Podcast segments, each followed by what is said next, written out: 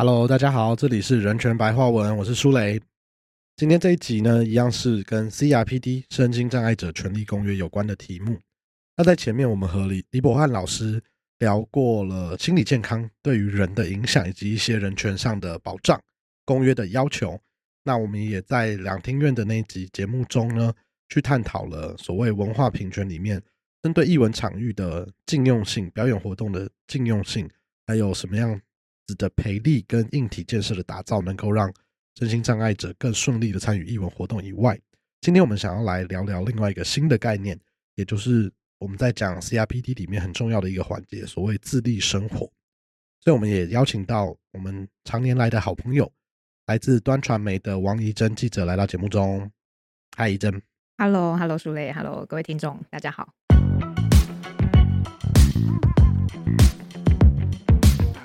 直到昨天，都还收到个人助理告诉我说，他们被欠薪了。对，没有按时给他们薪水，然后他们很尝试领着最低工时的时薪。那我采访到数个个人助理，他们其实都是兼职的，他们得兼好几份工作才能。呃，一个月有三四万块的薪水，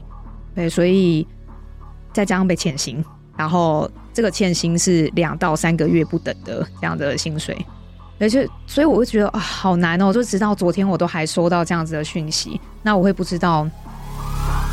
到底怎么样再多着力一点会比较好？难道就是最基本的，就是叫承办单位好好的给薪水这样子吗？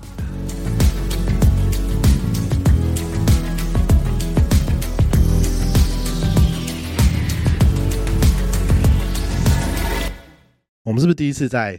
麦克风后面见到面？没错。过去其实我们跟怡珍也合作过了蛮多题目，主要是以性犯罪为主的。那这一次想要访问怡珍来聊聊 CRPD 的问题呢，其实是因为怡珍也做过了几个跟障碍困境以及所谓身心障碍者个案他遇到自立生活，不管是政策或法规适用上的一些现况的专题报道。那一开始我们还是希望怡珍可以跟大家介绍一下你自己。特别是为什么会走上记者这条路？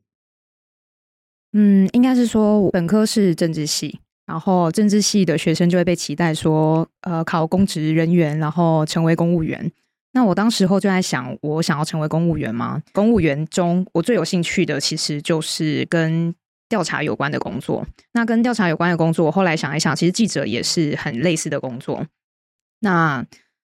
呃，我在大学的时候才发现，说我对于呃调查、对于写作有兴趣，所以我毕业以后就先我放弃了公职，考公职我就直接 no show。你一次都没去考过啊？我报名了，但是我没去考，所以我爸气死了。然后我就直接呃，就是报呃新闻所的考试，那就读了新闻所，然后就发现哇，真是太有趣了，就是真的很想成为记者。就是所以，我并不是从小就会想要立志说哦，我要成为记者的那种。小孩，而是慢慢才发现说，哦，我对这件事情其实是有热忱、有兴趣的。那你当时成为记者之后啊，你一开始就想到你要往目前走的比较偏向调查报道的方向，以及关注像是女性权益跟司法相关的，呃，司法与人权线的报道来走。嗯，我当时候并没有立定这样的志向，有点像是误打误撞吧。但是也是自己的兴趣使然。那当时我的第一份工作刚好是呃司法记者的缺，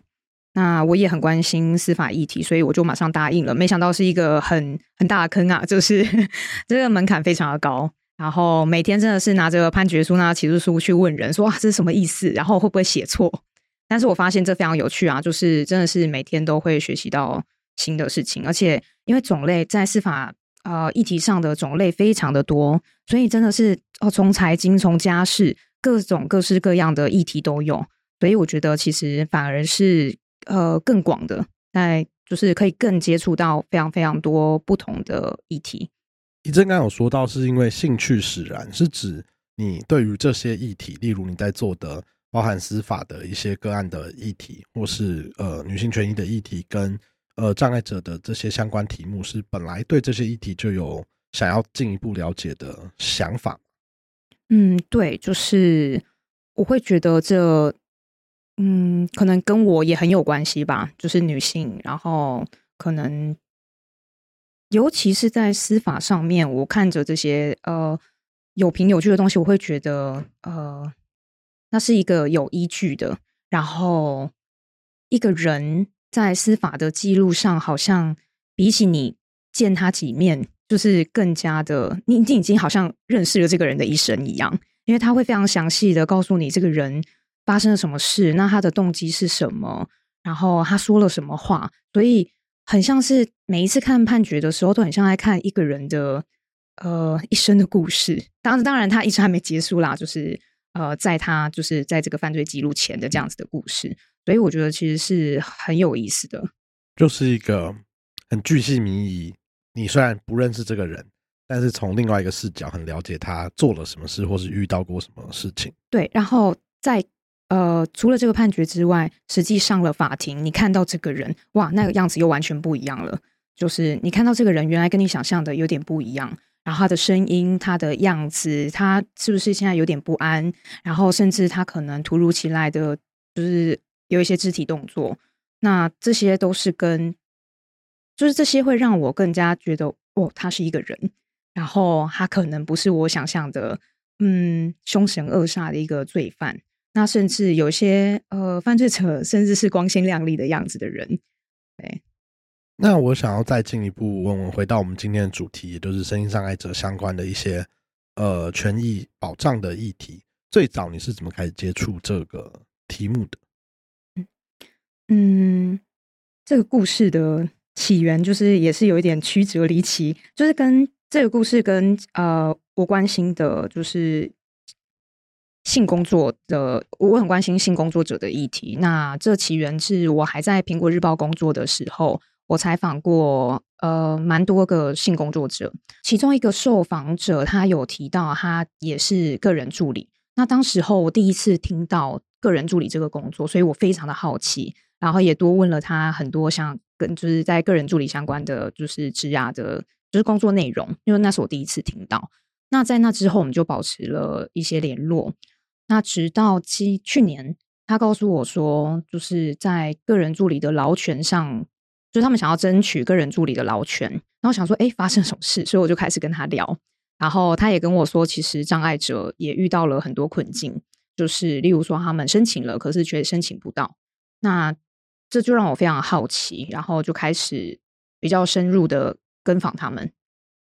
那你当时第一次看到个人助理这个工作，你对他的印象是什么？我第一次听到他们描述的时候。我可以理解的是，就是这些障碍者的协助者。然后，其实我们并不会觉得很陌生，因为就很像是，呃，有些障碍者他上学的时候有同学协助他，嗯，上下阶梯，然后或是陪着他到呃某一个教室，所以这对于我来说并不会非常的陌生。可是，当他变成一个正规的，就是职业的时候，你就会好奇说，那他们具体来说会服务哪一些项目？那跟大家很熟悉的居服员又有什么样子的不同？然后他们想要达到的目的又有什么样子的不一样的地方？对，因为我也是蛮好奇的，像是呃我自己，我们在事情有聊过，就我自己有亲人就是瘫痪了很多年，所以我们家其实一直有不管是外籍的家务看护工，然后或是台籍的居服员，我们家里都有聘雇过，但是他好像跟个人助理的工作形态不太一样。因为家人没有评估过个人助理，对，因为呃，我会有点不太确定为什么，但是那时候，呃，对我来讲，就是呃，我这个半身瘫痪的家人，他需要的工作比较像是二十四小时的协助，所以他呃一直会有呃，我们那时候主要是以外籍的家务看护工为主，所以就是住在我们家中，然后照顾呃家人的起居这样子。但跟我后来也是在报道中看到的个人助理的角色还是不太一样，可不可以请怡珍帮我们介绍一下？就你刚刚提到居服员跟个人助理的不同，大概是差在哪里？嗯，呃，在这边因为大家非常熟悉居服员的服务内容嘛，就是在家然后协助就是障碍者完成他的生活起居的一切大小的需求，这是我们呃比较能理解的，或者说甚至是陪同他去医院。那但是个人助理这边最主要的其实是完成他的。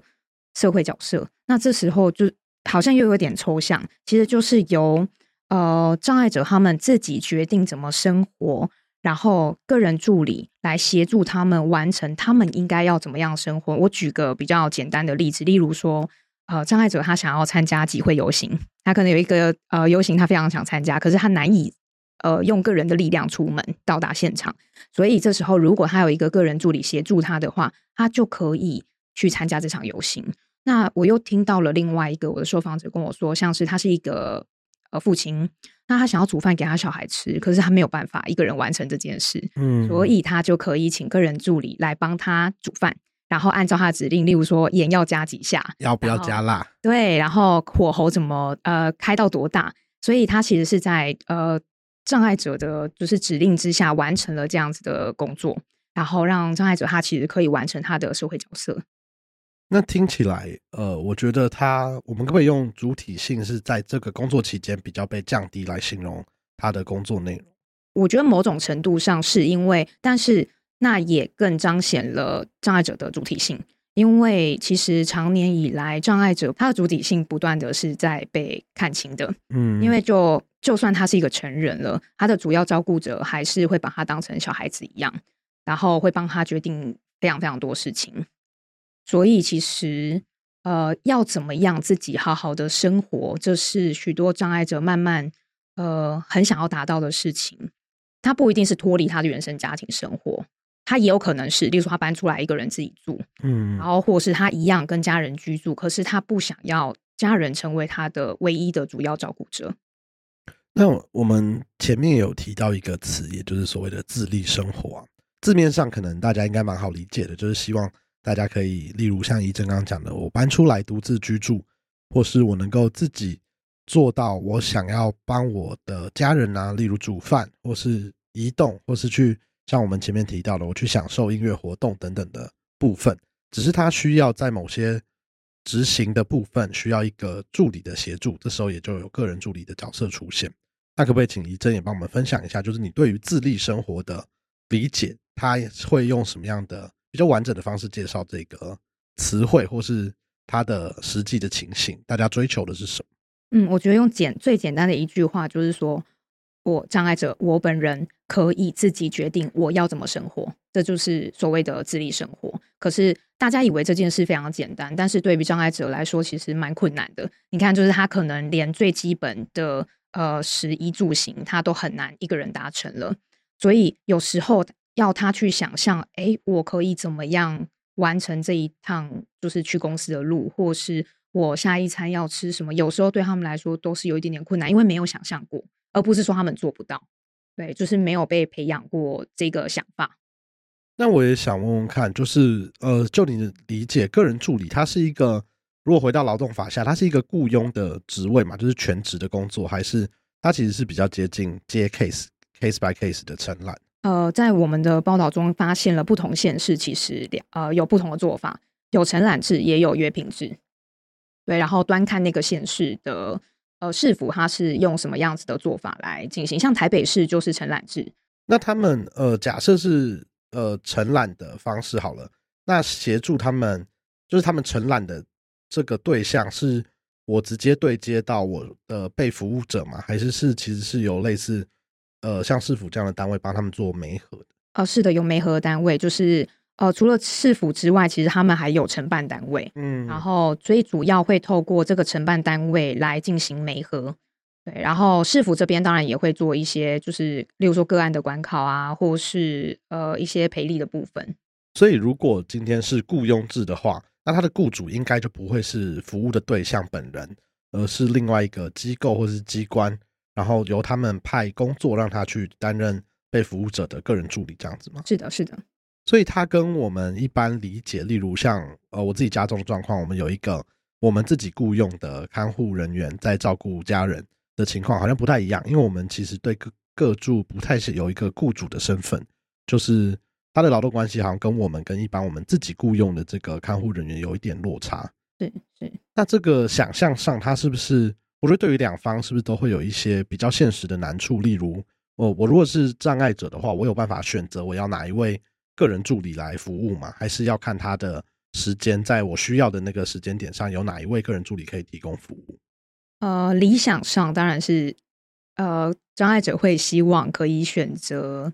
呃个人助理，就比较固定合作的个人助理。对，然后可能也会开一些条件给承办的单位，例如说，哦，我希望是女性来服务我，或是我希望是有什么样子的技能的呃个人助理。但是目前就是很严重的呃比较严重的问题，就是个人助理的人数不足，所以你在你的指定时间以及你的条件之下，未必找得到你满意的呃个人助理，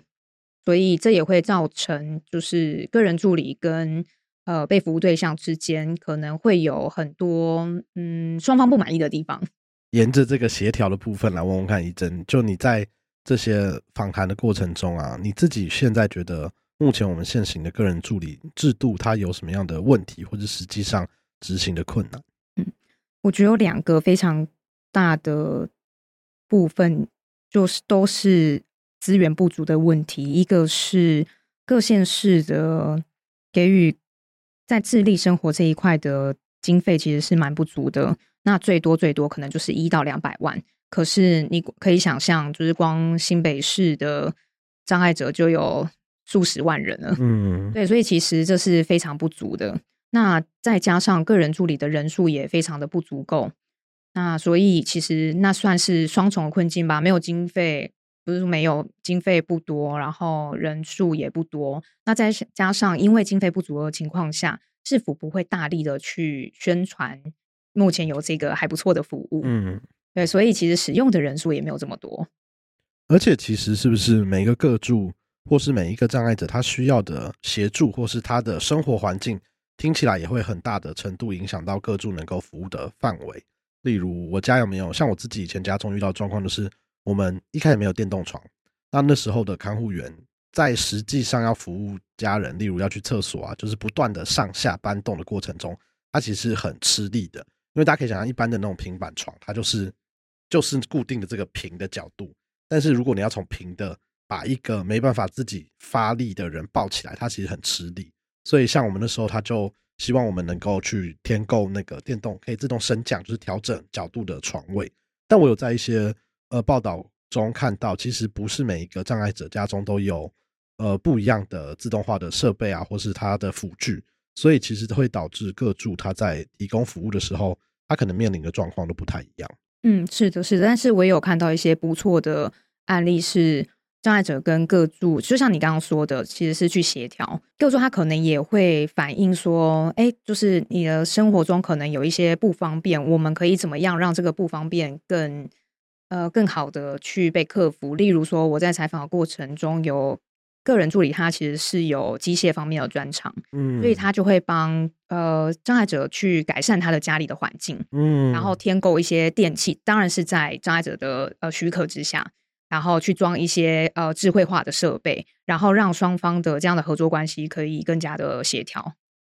那你觉得呃，在这个过程当中啊，我们前面提到资源不足，呃，最大的问题是来自补助嘛？因为我有点不太确定，个人助理依照我们目前的制度，它相关的费用是由例如帮他媒合的这个机构来做负担吗？还是其实被服务的对象也要自行负担一定的费用？哦。呃，目前的经费是来自公益财券的盈余。然后我第一次听到这件事的时候，才知道说，哦，原来公益彩券真的会回馈给身心障碍者。嗯，所以确实是，但是它就会是浮动的，因为每年的盈余不太一样。对对。然后第二个，你提到的是，呃，障碍者需不需要自己负担？呃，如果超过核定的时数的话，是需要的。就例如说，他每天核呃每个月核给你三十个小时，但是你使用超过了。那那超过的部分，你就要自行负担那个时薪，甚至你也可以直接跟个人助理私聘，就等于是我自己跟呃障碍者自己当雇主，我直接跟你约好时间地点，那我直接给你时薪。那一般来说，呃，我听过大概是时薪两百块左右。嗯，可是如果是我们刚刚讲的这个，它会随着盈余，然后我们又用了一个词叫核定的话，听起来是不是我假设我今天是需要个人助理服务的人？我每个月还要去算，我这个月要用多少个小时，然后提出申请，是否还有可能不核给我？然后多余的时数，就我真的有需要但没有获得核准的时数，还要我自己来负担，是这样子的状况吗？是，而且就是这些障碍者，他们一开始要提交，就是他们在申请个人助理的时候，要提交一份计划。那这份计划被障碍者们戏称为叫做圆梦计划。你要清楚的说明你为什么要申请个人助理，你想要完成你什么样子的社会角色目标，然后你需要多少时数，然后再由就是承办单位以及市府来进行核定。所以你有可能希望每个月我有六十个小时的时间，但最后在你的重重评估之下，可能只有三十个小时。所以那三十个小时意味着什么？我每天只有一个小时可以使用。嗯。那听起来，它好像很难真的达到我们希望达到自立生活的落实面向。是的，是的。那因因为其实，在今年我们也有看到一些相关的，不管是诉讼啊，或是有一些个案，在这个题目上，我觉得今年有更多的讨论。想问问看，怡珍自己在过去采访的经验啊，或是你在其他报道中看到，有没有令你印象最深刻，让你觉得这个题目它真的好难，然后。好像不是只解决一个层面，例如我就把钱丢进去就能够解决，而是一个比较多重的复杂问题的案例，可以跟我们分享一下。嗯嗯，我觉得非常复杂的，也是我很关心的一个点，就是个人助理以及障碍者，或者我们所谓的使用者，还有照顾者之间三方之间的复杂的关系。那这也是我非常多的受访者，无论是个人助理或是障碍者回馈给我的。嗯，例如，呃，以个人助理来说，他们会希望指令是非常清楚的，因为才能清楚写细致的，不然他们会不知道要怎么完成良好的完成这个指令。例如，呃，希望你把地板扫干净。可是，其实每个人对于干净的定义不太对，然后以及用什么方式把这个地板清洁干净的想法也不同。那所以，当你在执行这件事的时候，我觉得就连家人都是了，更何况是个人助理呢？嗯，那所以有可能你在完成这个工作的时候，呃，双方的沟通不足的情况下，你可能就会觉得，哎，你怎么做成这样子？然后个人助理会觉得你又没有跟我说清楚，所以可能就会有一个小小的不愉快产生。对，然后再加上，当这个我们都可以想象，就是在这个合作关系中有这样子的不清楚的地方，如果再加上照顾者，这个照顾者大多数是家人嘛，再加上家人的意见的话，那就会更加复杂。例如说，家人会呃希望个人助理怎么做，然后会希望个人助理像是居服员一样的完成呃项目式的指令。对，但是个人助理其实他的目标就不是居服员，对，所以我觉得这关系是非常非常复杂的，然后也是非常多重的。因为我自己会以我对于这个呃双方互动的关系，我也觉得他好像有一些点势必会从刚刚怡珍提到的这些争执的点，慢慢衍生成另外的争议。因为像我目前可以想象得到的。劳动权益或许就会是一个问题，因为如果我今天取得的核定时数只有今天假设四小时好了，但你很难想象那个场景是我个人助理看到四小时到了，他就离开那个现场，不管他当下在提供的服务跟协助有没有完成。但是如果他不在那个时间内完成他的工作，那多余的时数真的是被服务者能够自行负担的吗？好像也是一个，我我目前真的不知道怎么样解决的方式，它是不是也会产生一些双方之间的一些比较紧张的关系？呃，或者苏磊刚刚讲到的状况，在我每一个受访者身上几乎都有发生过，就是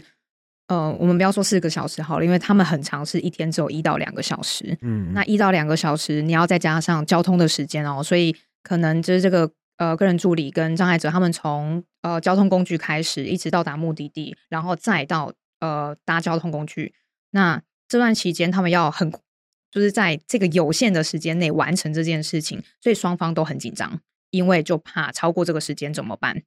那在这样子有限的时间以及紧张的关系之下，很多个人助理会希望求快。呃，例如我的其中一个报道人，他他是主要需要用轮椅来进行移动，那但是他在操作轮椅的时候，他速度没有很快，然后他曾经配合的个人助理会直接帮他推，嗯，但是他其实是需要多自己操作的，他的手才能多使用，才不会退化。但是在时间那么有限的情况下，他的个人助理会不希望由他自己操作。对，然后这时候他就会觉得很沮丧，因为他其实一直有在上呃身体复健的课程，但是他又没有办法良好的去复健自己的身体。对，但是他又会一直怪自己，因为他就知道说这个时间是有限的，个人助理也不是故意的，然后他就会说都是我的错，因为就是我长成这个样子。然后我听了就觉得好难过，因为我觉得，呃，我觉得对我自己来讲，今年或是过去几年，我也是比较慢的才在工作上开始接触到像林俊杰老师啊，然后他对我来讲，或是甚至放大到为什么我要做人权白换这个计划来讲，我觉得他都是很共感的。就我们今天讲到的，可能都是我们的家人，或是我自己的亲人有的经历，或是像义工的时候，我已经讲很多次，就是我们自己家里算是一半给呃菲律宾的义工看护家里的阿姨带大的。但是再更仔细想想，我自己也会蛮担忧，就是我们现在所谓的障碍，大家比较直觉联想的，可能会是先天的生理，不管是疾病或是后天的事故造成的障碍。但其实还有一个很大的环节是。未来大家如果老了，进到所谓有长照需求的时候，自立生活的概念，它一样通用在当时到时候的我们，或是我们周遭的人。那它就会让我觉得，对于这个制度，我好像需要更进一步了解。但是实际上做了访谈啊，或是拜访，或是更进一步去研究所谓呃法律上的要求等等，你就会发现，大家好像在这一些很复杂的议题里面，都会面临到蛮多的。困难就是，其实，在另外一个媒体里面的报道，多多益善的报道里面，他其实有提到，就是对于个人助理来讲，他也有很大的劳动权益的困扰。除了我们刚刚讲的时数，跟我们为了要在时数内完成工作的一些紧张跟时间的压力以外，他其实他个人的劳动权益在法规上，就因为他可能是承揽的缘故，他没有很完善的劳健保的服务。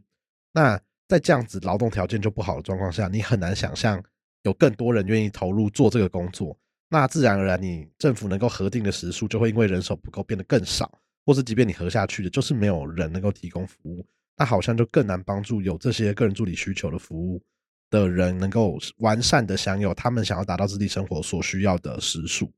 这个轮回好像一时之间不知道仪正在报道制作完成啊，到现在你有没有觉得好像某有一个切角或是破口，是你觉得？再用力一点点，可以达到另外一个进展的地方。我觉得这个这个问题好难哦，因为我知道昨天都还收到个人助理告诉我说，他们被欠薪了，对，没有按时给他们薪水，然后他们很尝试领着最低工时的时薪。那我采访到数个个人助理，他们其实都是兼职的，他们得兼好几份工作才能呃一个月有三四万块的薪水。对，所以再加上被欠薪。然后这个欠薪是两到三个月不等的这样的薪水，而且所以我会觉得啊好难哦，就直到昨天我都还收到这样子的讯息，那我会不知道到底怎么样再多着力一点会比较好？难道就是最基本的就是叫承办单位好好的给薪水这样子吗？但是因为我我也看到承办单位的说法是在呃填的那个。报销单上面有一些没有填详细的地方，所以他们没有办法那么快的给这个薪水。可是站在我们劳工的立场，就会完全可以理解说，哦，这么低的薪水状况下，你还欠了两三个月，那要是我的话，我就不会 想要做这个工作。那你自己在这些很艰困议题的访谈啊，特别是障碍者这个权益，因为呃，不管是我或者以真，我们至少目前没有这样子，例如个人助理啊，或是辅具的需求。所以你在做相关的报道时候，你有没有觉得自己有遇到一些难处？哦，有，就是就像苏伟刚刚讲的，我我没有办法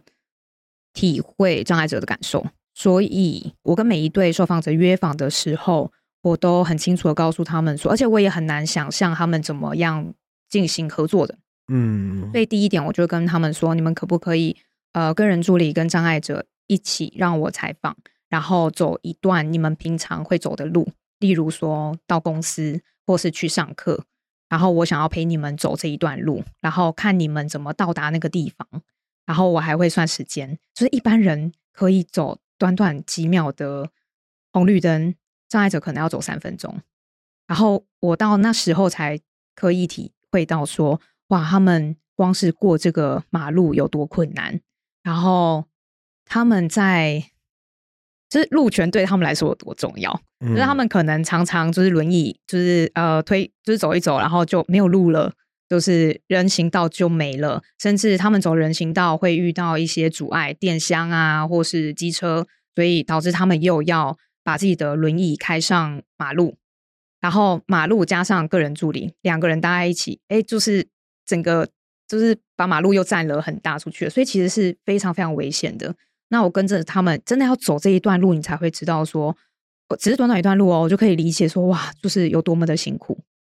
因为今年呃，我自己也是，其实我最早今年跟我们刚刚在讨论，台湾其实有一个蛮长期在推动自立生活，然后也协助机关，包含大众，大家了解自立生活，以及真正找出个人助理跟被服务的障碍者双方各自需求的培训单位，也就是新活力自立协会。那我跟里面的呃君杰老师认识比较久，所以今年我原本我们前面在讲文化平权的那个题目，想要找君杰老师一起合作聊聊看，因为我知道君杰老师其实呃他自己对于蛮多事物都很有兴趣的，原本想问问看，诶，那我们可不可以聊聊他自己在从事艺文活动的时候有哪些呃喜好，或是有没有遇到一些，例如像今年其实有一个很重要的点是大家在讲身心障碍者购票的问题，最近改的应该是我记得是高铁票跟台铁票的购票。然后更早，其实大家在讲的是，我今天要买个两厅院的票，你叫我传真，就是呃，就有一个粉砖，大家在 FB 上找，就是都二零，我记得叫做都二零二三年的，我还要传真买票。你点进去看，你就会完全觉得它有多荒谬。就今天，即便是我，你叫我要传真，对我来讲都是一件超级麻烦的事。可是我要去，例如两厅院或是另外一个场馆看戏，在过去我竟然还需要想办法找到一个可以传真的地方，才能买到升账票。这个就会是我觉得文化平权还没有做到的一个环节。觉得很难过的时候是，我今年我就有问俊俊老师，哎，我们可不可以先来开会聊聊，去拜访去找你？然后结果隔了几天呢，他就跟我讲说，他就因为刚刚怡珍讲的那个问题，就是人行道的不平啊，或是道路上交通的问题，他就受伤了。然后后来其实也就延伸出来，今年包含我们在讲的路权游行，跟呃很多障碍团体、障碍权益倡议团体有一起组合在倡议，叫做黑纸革命。就他们认为今年这样的事情，他们日常遇到的障碍真的太多了，反而会很阻碍他们想要做到自己想要完成的事情。而那些障碍并不是源自于他们本身，而是源自于不管是道路设计啊，还是整个社会的体制影响的。那在这个过程中啊，我也觉得在讨论这个题目，好像应该有更多人看见这个题目的本质问题，会是第一步。因为我觉得我理解这些问题的时候，其实跟怡哲刚刚在讲他访谈的时候其实一样，就是我们即便有看过，即便有一点理解，但其实我们真的没办法做到完全的共感，所以我们需要花比较多时间去问问题，然后去理解那个真实的状况。但我觉得好像这个题目在关注度上一直没有太多的人会花更长期的时间跟追这些题目。所以我那时候就觉得，呃，除了一真以外，我知道多多的玉婷一位记者也是在这个题目里面做了很久的访谈，就先感谢大家。那也想要再问问看，今年一个我觉得大家都应该要知道的判决，也就是我们在讲的御姐的案子，可不可以请怡珍大概帮我们介绍一下御姐的案子，以及她为什么对于我们今天在讨论的个人助理跟自立生活有一个重要的影响？玉姐是一名肌肉萎缩症的患者，那她已经超过六十五岁，所以其实就是呃国家所定义的老年人了，几乎全身都没有力气可以支撑住自己的。因为我们想象一般的肌肉萎缩症患者可能是坐在轮椅上的，然后也许还能坐在轮椅上跟人交谈啊，或是外出。可是玉姐不是，她只剩下脖子跟左手腕有一点点力气，那所以她其实是非常难一个人自己好好生活的。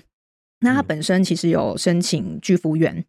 然后但是目前的法规规定是，你申请居服员的时间内，你不可以跟个人助理重叠。也就是说，我今天的八点到十点有申请居服员，那同样的时段里面不可以申请个人助理，个人助理可能是要到十点到十二点，对，这样才不会重复所谓的政府机关认定的资源的不浪费。可他听起来两个职位的工作是不一样的啊。是。是，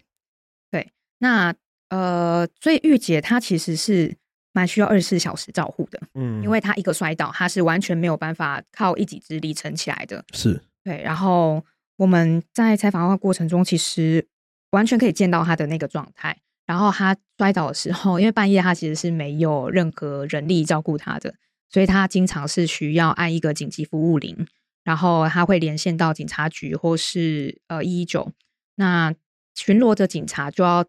绕来他们家帮他扶起来，就是扶他一把。对，那所以玉姐她其实原本啊，她的个人助理的时数是一个月六十个小时，也就是一天两小时。那我们会想，哇，一个需要二十四小时照顾的人，他居然只申请得到一天两个小时的个人助理服务。嗯，然后呢，接下来因为他的障碍呃程度比较高，那他重新申请的状况下，呃，被重新核定为一百个小时。可是，一百个小时我们也可以理解，就是这远远是不足够的。所以，玉姐她提起了一个诉讼，她希望她可以有二十四小时的个人助理的服务。那这也是台湾首例想要争取自己个人助理时数的诉讼。对，那在她之后还有好几例，包含我其中一个报道人小齐，他是使用外籍看护，但是目前的法规规定，你有使用外籍看护的情况下，你不可以申请个人助理。嗯，我这个不是故意的空拍，就是我有点愣住，听起来他这些状况都真的很难符合。实际需要这些服务的人的完整需求，对不对？对，没错。所以，呃，这位报道人小齐他也才想要提起诉讼，因为他觉得很奇怪。那他不断的问政府说为什么不行？就像刚才苏磊的困惑一样，就是呃为什么？然后呃制度的目的不就是要完成你的社会角色吗？这跟看护的工作应该是蛮不一样的吧？嗯嗯。那为什么我不能申请呢？没有人可以告诉他为什么不能申请，所以他也提起了诉讼。那目前诉讼还在进行当中。对，然后玉姐的话，我再重新说一下，玉姐的诉讼，她到三月的时候，她迎来其实是部分胜诉啦，但是我们可以把它当成胜诉的情况，是因为呃，法院希望可以，法院希望政府可以重新核定时数，而且法院没有呃限制时数的上限，嗯，也就是说，就是他们希望市府可以好好重新评估。玉洁他到底需要多少的时数？也许二十四小时也可以。所以，哦，当时去听庭的呃旁听的群众以及很多障碍者，大概有七八台轮椅吧，大家都很激动，就是大家会觉得哇，就是哦，好像打赢了第一场仗。嗯。但是打赢了一场仗之后呢，其实玉姐也没有想象中的开心，因为她实际的需求还是没有被满足啊。嗯。就是还是没有人来照顾她。因为那时候。这个时间序就是，其实大家要知道，后来新北市政府没有上诉，所以他就已经是一个确定的判决了。那六月的时候，时速上限新的核定也就移除了当时的上限规定，然后我记得也是变成个人助理跟居家服务可以合并计算时速，对不对？嗯，那呃，我们掌握到最新的资讯是，目前玉姐她已经时速进步到她礼拜一三五她可以有晚班的个人助理。嗯，对，然后就是她。至少一周有三天可以睡六个小时，但是呃，这意味着她其他天她可能还是没有办法好好睡觉。就是判决也出来了，但是好像目前，因为我有看到呃有报道，其实有指出，其实我即便核定了这个时数，依照现有的，我们先不提财政的部分，就是有没有这个经费，但是好像光从业人员是不是就已经会有我有时数，但我在某一个时段真的找不到个人助理的问题？没错，没错，就是。我有一些受访者，他其实有提到他的时数其实是也许是够用的，可是他没合不到人力，所以他得要自掏腰包来找个人助理，因为在呃法定的情况下，他是没合不到个人助理的，所以他没有办法呃良好的使用完它这个时数。嗯，好，我觉得是一个沉重的结尾，因为我觉得我我指的结尾是刚刚讨论这个判决的部分啦，因为其实我觉得今年是一个大家。呃，把 CRPD 拉回主流的视角的一个很重要的环节，包含了大家不知道今年有没有注意到，今年我们所谓那个路权行人路权大游行里面，包含呃新活力智力协会啊，蛮多障碍团体都是蛮核心的参与者，是因为我们前面有提到，他们在日常我出个门、走个路、过个马路，都会遇到很多对轮椅啊、对不同的辅具很不友善的环境，但是除了这个以外啊。还有很多跟身心障碍者权益相关的法规是大家觉得应该可以更进一步修正或是落实的。例如，我在国会里面，或是我在其他的需要讨论，例如文化平权好了，或是身心障碍者权益的讨论里面，有没有障碍者的实质参与，这件事情也是大家很重视的。因为就像我跟怡珍今天我们个人的经验分享，我们即便看到了，亲眼看到了，甚至有像怡珍做了蛮长时间的访谈跟关系维持，我们还是没办法真正共感。所以，如果在一场决定身心障碍者权益的会议，或是呃，不管是法规或政策修正里面好了，你没有真正的代表能够实质参与的话，它其实会一直呃讲比较粗俗一点，它好像会烧不到痒处，或是它好像没办法真正的把最现实的状况完整的反映在我们想要做的这个法规会政策调整。那这个部分呢，也很期待大家可以在后续的部分继续观察我们讨论的。事项，我补充一下，就是障碍者以及个人助理的数字。那其实光是台北市就有十一万七千的身心障碍者，但是只有一百二十个人登记使用个人助理，然后个人助理数量大概是一百二，所以这看起来还还行，就是感觉一比一嘛。可是新北市的这个部分就呃落差比较大，有十七万名的障碍者，但是只有呃六十。个人登记使用呃活跃使用个人助理，而个人助理的数量只有二十七人，这个比例比我想象中的悬殊非常多。哎，对，那当然这个呃，我觉得很大的原因在于双北的制度不一样，因为前者是承揽制，后者是约聘制。那很多人助理告诉我说，因为这个约聘制，他们得被绑在这个契约下面嘛，所以他们会很仔细的去想，我到底要不要接受这一份全职工作？那有没有更好的待遇？如果有更好的待遇，他们可能就会转向其他工作了。对啊，这也是很多在新北市任职的个人助理会告诉我说，他们很希望可以双轨制，由他们自行来选择，我到底想要承揽还是我要约聘？因为也不是所有人都说我不要全职，并不是这样子。那新北市府是有告诉我说他们在演绎，可是是一个比较困难的决策。嗯，那从这些我们自己觉得很惊讶，但其实它就是很扎实的影响到我们刚刚看到这超多人的生活。怡正，你会自己怎么看待？就是你觉得自立生活的这个诉求跟呃生活方式，它有没有一个可以更有机会落实的可能性，或是要怎么样能够达到大家想要追求的这个？面向除了我们前面已经有提到的财政纪律，或是我们想要找到合合理的或是更好的劳动条件，让更多人愿意投入这个工作，觉得他会不会还有其他的可能性？嗯，我觉得除了刚提的之外，当然是首先提升个人助理的劳动条件以及薪资，让人愿意投入这一份工作，这是蛮重要的一个呃方向。那再者是，也要让更多的障碍者，所谓的障碍者，我们指的是身心障碍者，就是呃，并不是只有肢体上的障碍而已，因为也有部分就是呃，心理方面的障碍者，他们是需要个人助理服务的，例如说陪伴的需求啊，或是外出的需求。那我。会觉得让更多的障碍者去知道什么叫做个人助理，以及什么是自立生活的精神，这是非常重要的。嗯，未必要使用到个人助理，可是我应该要能决定我可以怎么样好好的生活。我觉得这也不只是障碍者而已，而是这跟主体性有关。我觉得这是每个人应该都要有的主体性。那这也是我为什么会关注到这个题目的原因，就我蛮关心。一个人的主体性，他是怎么样长出来的？那他是怎么样被实践的？所以我觉得这是非常重要的一件事。但是我们过去经常没有看见障碍者，他们其实是有主体性，他们其实是有非常多的需求的。那他们并不只是他们的需求，并不是只是食衣住行而已，他们有很多想要做的事情。就例如我在跟君杰采访的时候，他提到了很多他过去。做过的事情，那他提到他在日本留学的时候，他曾经去滑雪。那一开始他就说：“我怎么可能滑雪？不可能，我不可能做到。”可是，呃，那个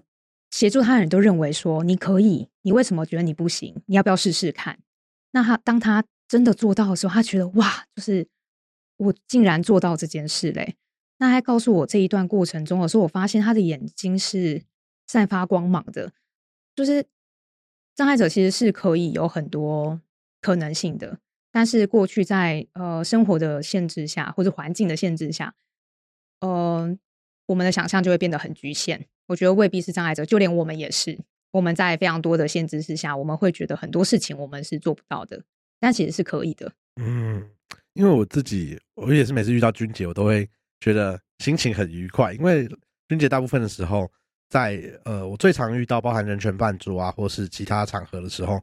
呃，君姐老师都很有活力。然后今年我们在两厅院邀请到于秀子老师跟我们讨论文化平权的时候，我也很惊讶，因为于秀子老师去过的演唱会或看的艺文演出，可能比我多非常多。那包含大港啊等等的活动，他们也都有去参与。所以回到人权白话这个节目的主轴啊，我觉得大家会希望能够做这些节目的访谈跟讨论一些议题。然后有些人可能会觉得，哎，那你们讲的公约条文呢？等等，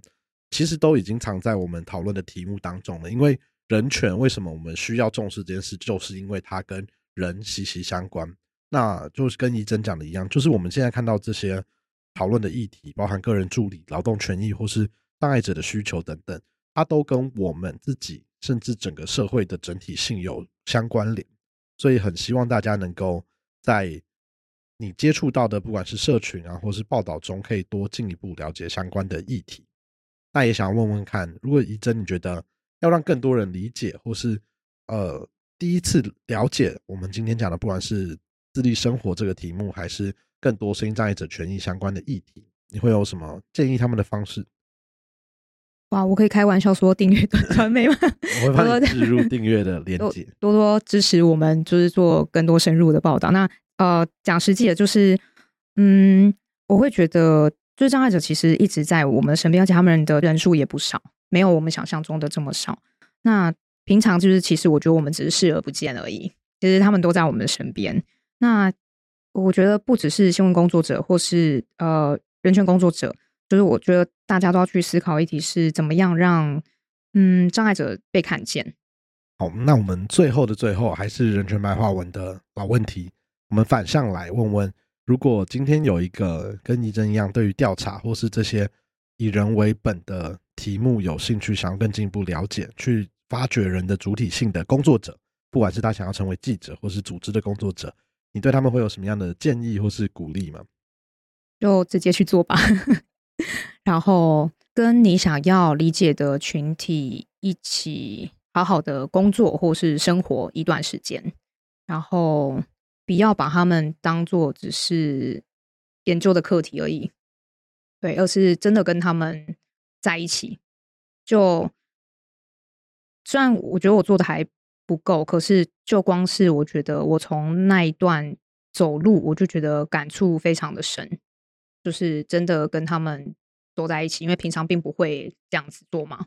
我觉得也不断的是让我自己去思考的是，也许我哪一天确实有可能有一个意外，我可能就也成为身心障碍者。对，然后再加上嗯，像我的爷爷奶奶在很晚年的时候，他们也需要这样子的照顾的服务。这个议题并不是离我们这么遥远，不是说障碍者跟我们是不一样的，而是我们都有可能需要这项服务啊。好，今天很感谢怡珍来到节目当中。那我相信未来不管是人权白话文还是任何场合，我们应该还会很常见到他。那我们谢谢一珍，谢谢谢谢大家，大家人权白话文，我们下集见啦，拜拜。